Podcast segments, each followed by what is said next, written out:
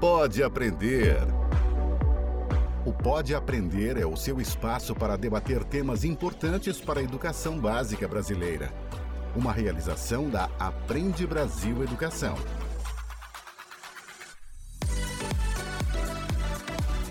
Olá, eu sou a Danae Búbalo e este é o Pode Aprender, o nosso bate-papo qualificado sobre a educação básica brasileira.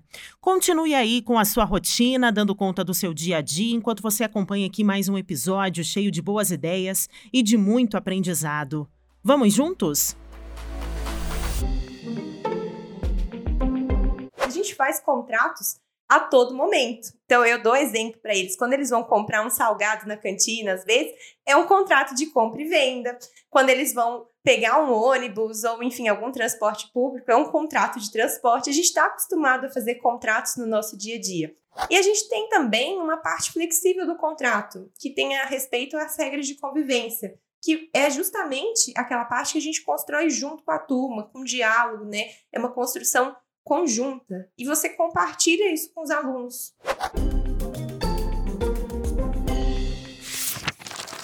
Livro aberto. Fazer combinados e estabelecer regras de convivência na sala de aula é algo corriqueiro para muitos educadores.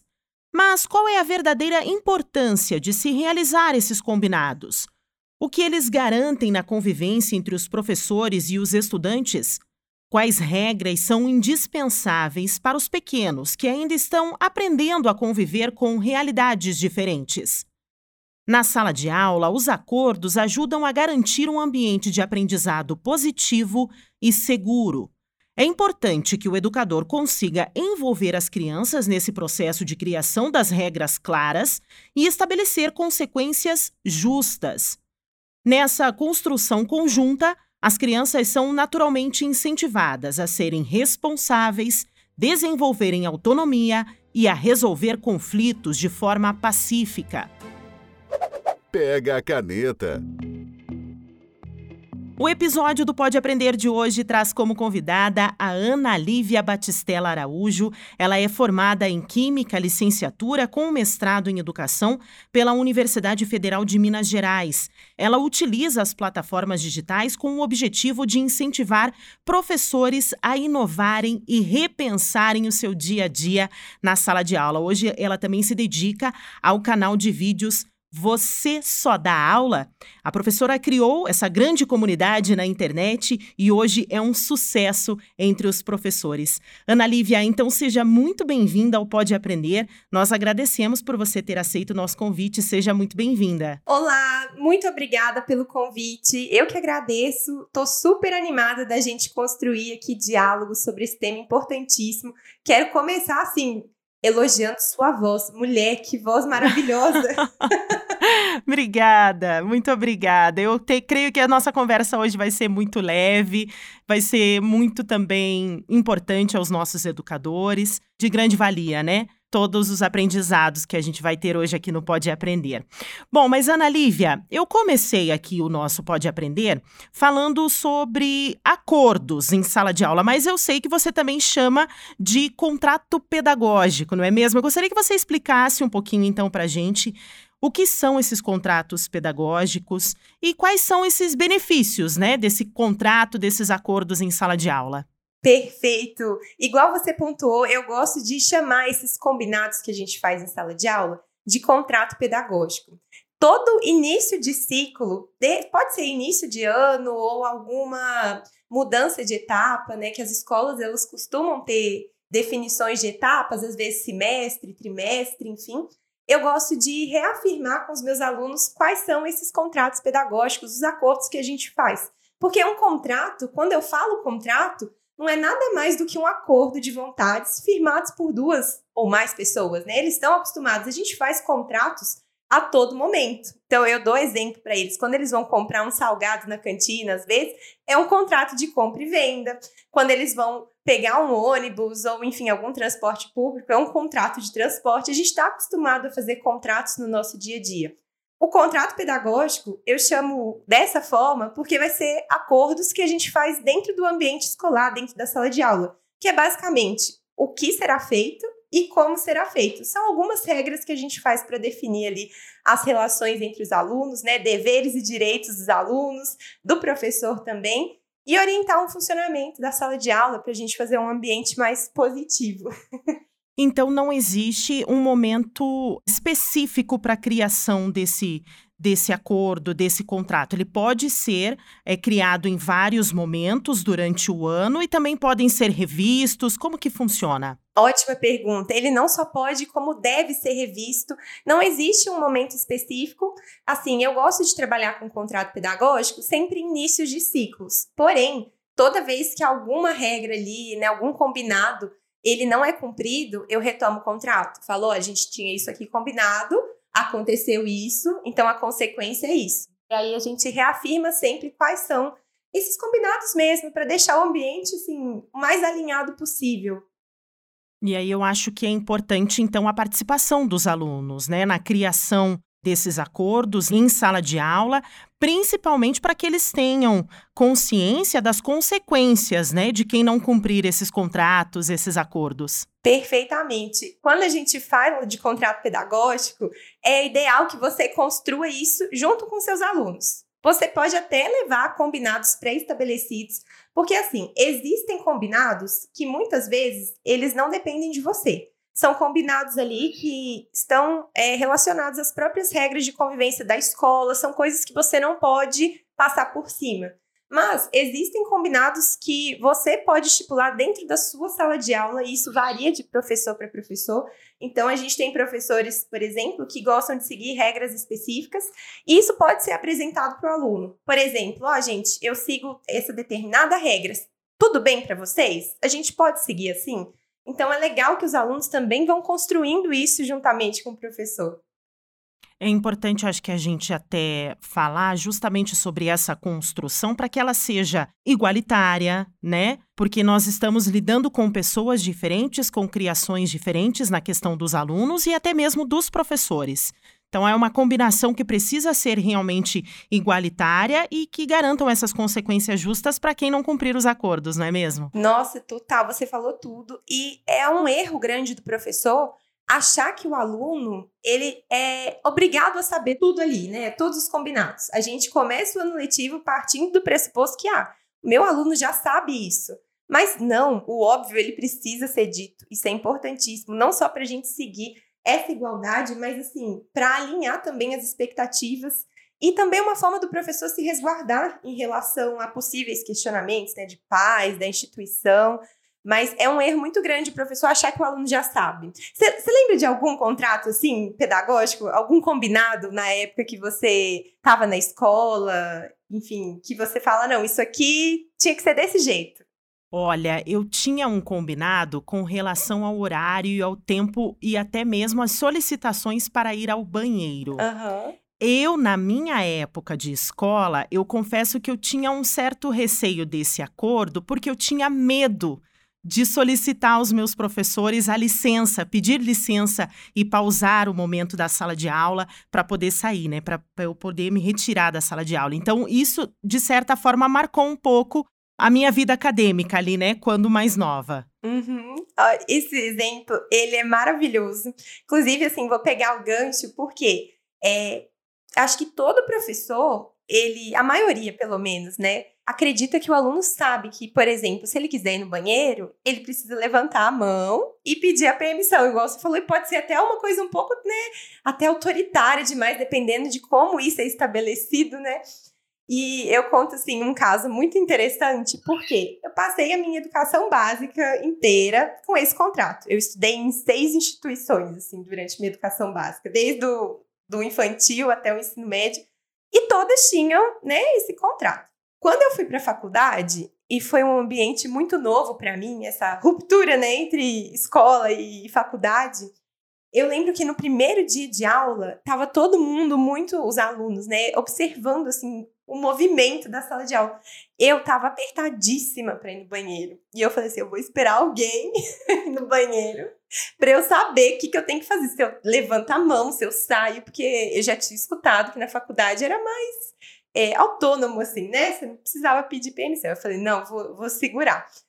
Até que aconteceu de um colega, na época, ele levantou a mão, a gente estava numa aula de química geral, eu lembro disso até hoje. Ele levantou a mão, aí o professor falou: o que que foi? No meio da explicação, né? Aí ele, professor, eu posso ir no banheiro?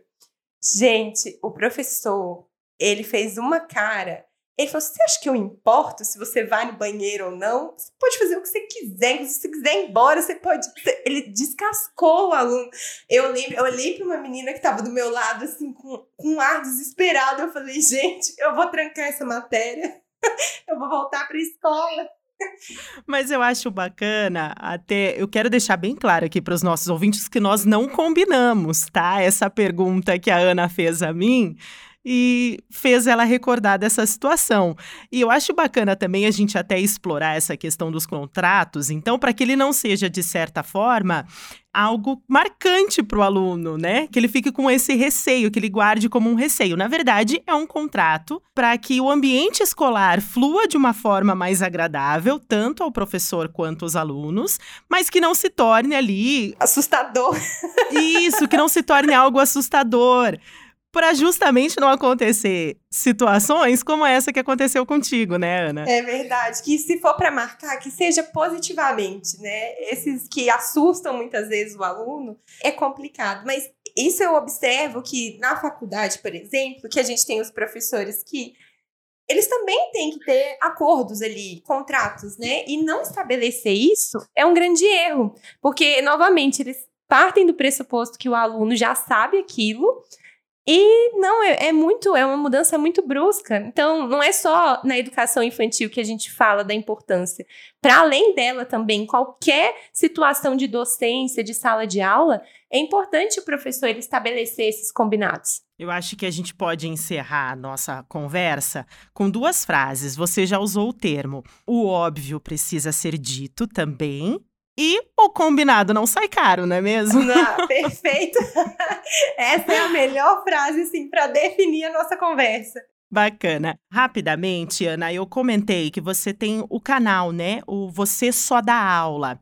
Eu acredito que lá você trabalhe também com bastante dicas aos seus ouvintes, né, aos seus telespectadores. Eu gostaria que você trouxesse algumas dicas aqui no Pode Aprender para os professores que estão nos acompanhando, que querem trabalhar com essa construção desse contrato pedagógico, desse acordo. Quais são algumas dicas práticas que você pode deixar aqui para os nossos ouvintes? Ó, oh, vamos lá, dicas práticas. Primeiro, em termos de estruturação, né, do como fazer o contrato pedagógico. O primeiro é entender que não existe um padrão. Ele depende muito do contexto. A gente não pode ditar regras. Olha, o contrato tem que ser assim, ponto e acabou. O professor ele tem que saber que cada contexto é único, o contexto dele é específico e cada turma também muda às vezes os combinados. Então, às vezes eu tenho turmas mais agitadas que eu tenho que fazer contrato pedagógico mais específico para ela. Então, é um documento que ele não é rígido, ele é construído ao longo do ano letivo, né? Ele não é engessado, a gente pode acrescentar ou então retirar combinados. Em termos de estruturação, ele tem a parte fixa, que são aquelas regras inegociáveis, né? São regras do professor, regras de instituição, aqueles horários, assim, por exemplo, chegou atrasado, não vai entrar na sala de aula. Tem às vezes algumas regras que vão para esse viés.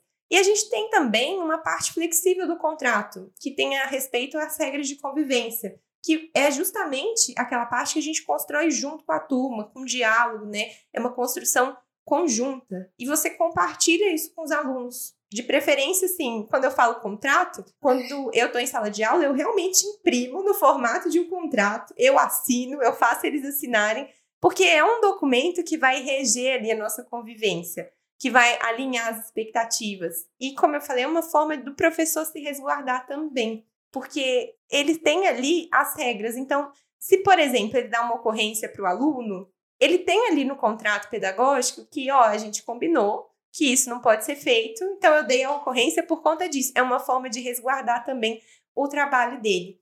E acho que a principal, assim, o ponto mais importante é não é nem a estruturação do contrato, é você seguir ele depois. É o combinado não sai caro.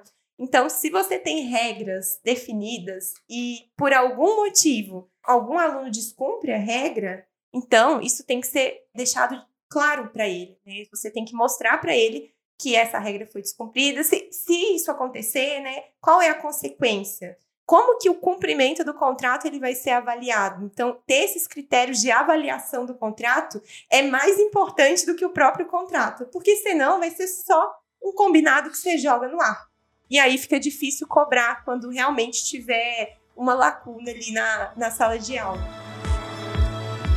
Múltipla escolha.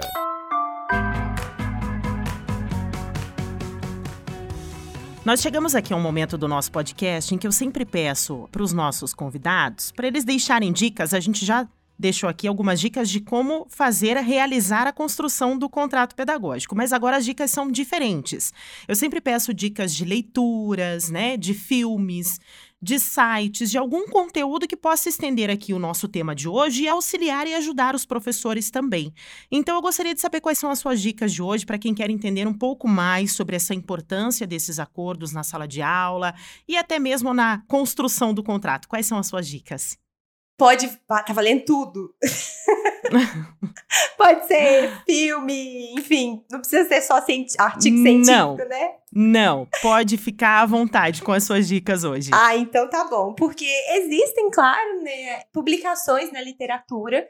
As que eu encontrei são mais antigas. Então, eu gosto sempre de indicar filmes, assim, que aí a gente consegue transpor muitas vezes para o nosso contexto. Um que eu acho bem interessante é O Sorriso de Mona Lisa. Você já viu esse filme? Já, é lindo. Ele é muito bonito, é com a Julia Muito Roberts. legal. Aham. Uhum. Que ela é uma professora de história da arte, né? Ela entra numa escola, assim, bem tradicional, uma escola que só tem mulheres. E ela encontrou uma resistência ali, e com o tempo, ela foi definindo esses contratos pedagógicos com as alunas. Então, é muito bonito, é sutil, mas você percebe isso. Eu acho que a abordagem que ela teve durante o filme foi incrível, então eu recomendo esse filme.